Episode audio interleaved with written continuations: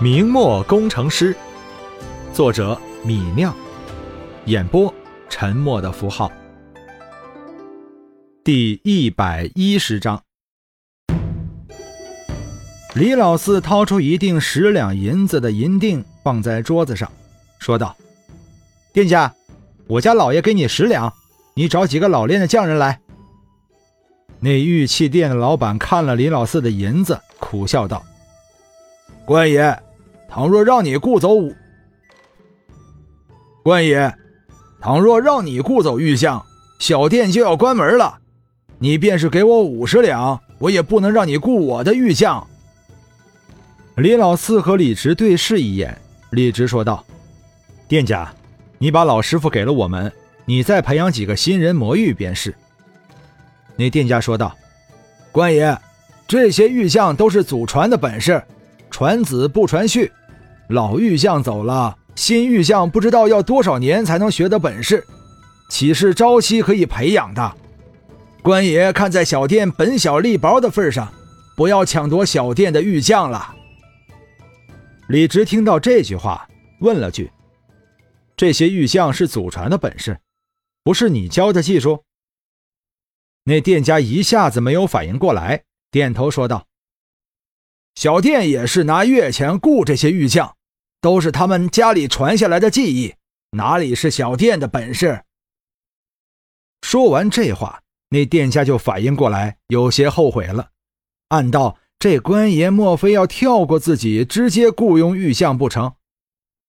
李直笑了笑，说道：“啊哈哈，既然如此，那我们就不和你谈了。”李直带着一行人离开玉器胡同，找了家客栈住下了。休息了一会儿后，李直找到客栈里的掌柜，说道：“掌柜，我有事问你。”那掌柜见李直的官服，便要下跪行礼，却被李直扶了起来。“我要雇几个会打磨抛光玉器的匠人，你可认得？”那掌柜老实问道：“官爷要怎样的玉匠？”若是最顶尖的匠人，能做些巧活，能够在玉石上面上花、打钻、透花的，那工钱可就高了去了，而且也不好请。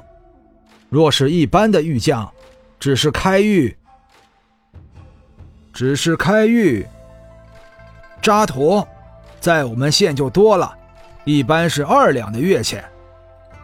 李直问道：“一般的工匠会打磨棱角，给玉抛光吗？”客栈掌柜说道：“那是自然会的，这都不会，哪里算得上是玉匠？”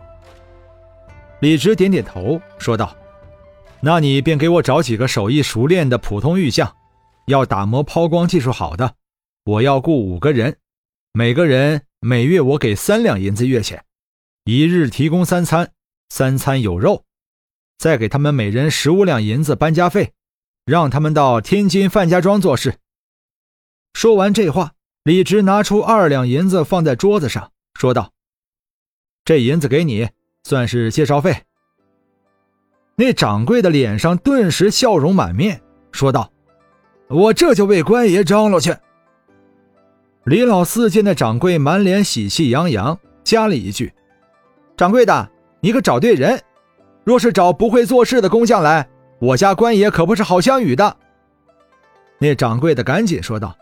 晓得的，小民晓得的。第二天晚上，那掌柜的就带了九个玉匠到客栈里，介绍给李直。李直看了那九个人一眼，说道：“怎么找来这么多人？”掌柜的说道：“听到官爷的月钱，他们都愿意来。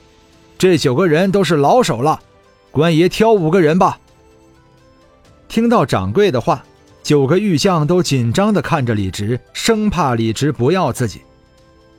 李直扫视了九人一眼，说道：“成了亲的有哪几个？”便有六个年纪大些的玉匠站了出来，说他们是成了亲的。李直看了这六人一眼，点了点头，剔除了年纪最大的一个，选中了其他五人。这五个玉匠有钱成亲。说明他们目前的收入水平不错，自然是技术不错的匠人。其他三个单身汉没钱成亲，水平就难以估测了。李直一时也检验不了这些玉匠的水平，只能用这种粗糙的办法简单评估。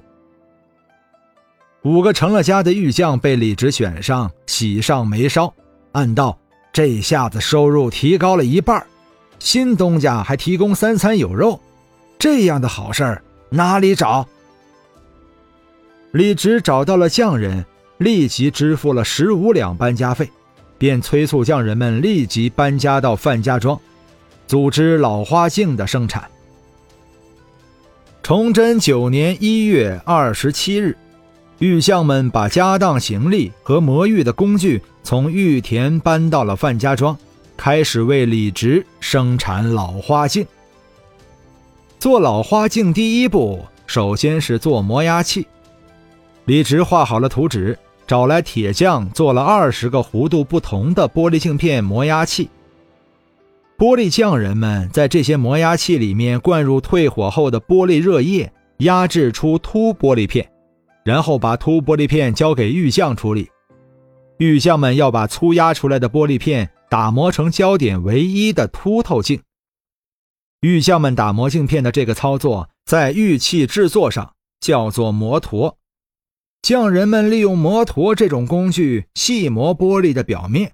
具体操作时候，玉工用左手托拿着玻璃，抵住正在旋转的钢盘的刃边，桌子的一端。放着一个盛了水和红砂的盆子，玉工就用右手去舀沙浇在玻璃上。坚硬的解玉砂配上旋转而锋利的扎边刃，可以把玻璃上不需要的部分磨掉。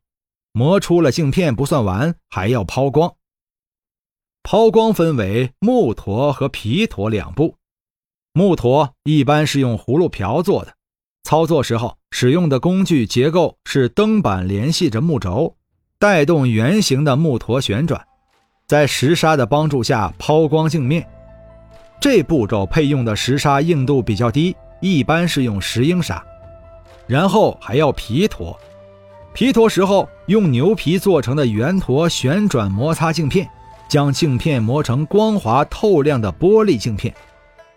抛光结束后。老花镜片就算做好了，李直让匠人们把镜片装进木头框架内，变成了老花镜。老花镜的度数是以焦距的长度为标准的。李直从自己的身高倒推出一米的大概长度，做了一把铁米尺，然后以各个镜片的焦距的倒数乘一百，得到各个镜片的度数。这第一次做出来的镜片。从一百度到八百度都有。李直找来几个识字的老头来做实验，让他们试戴各种度数的老花镜。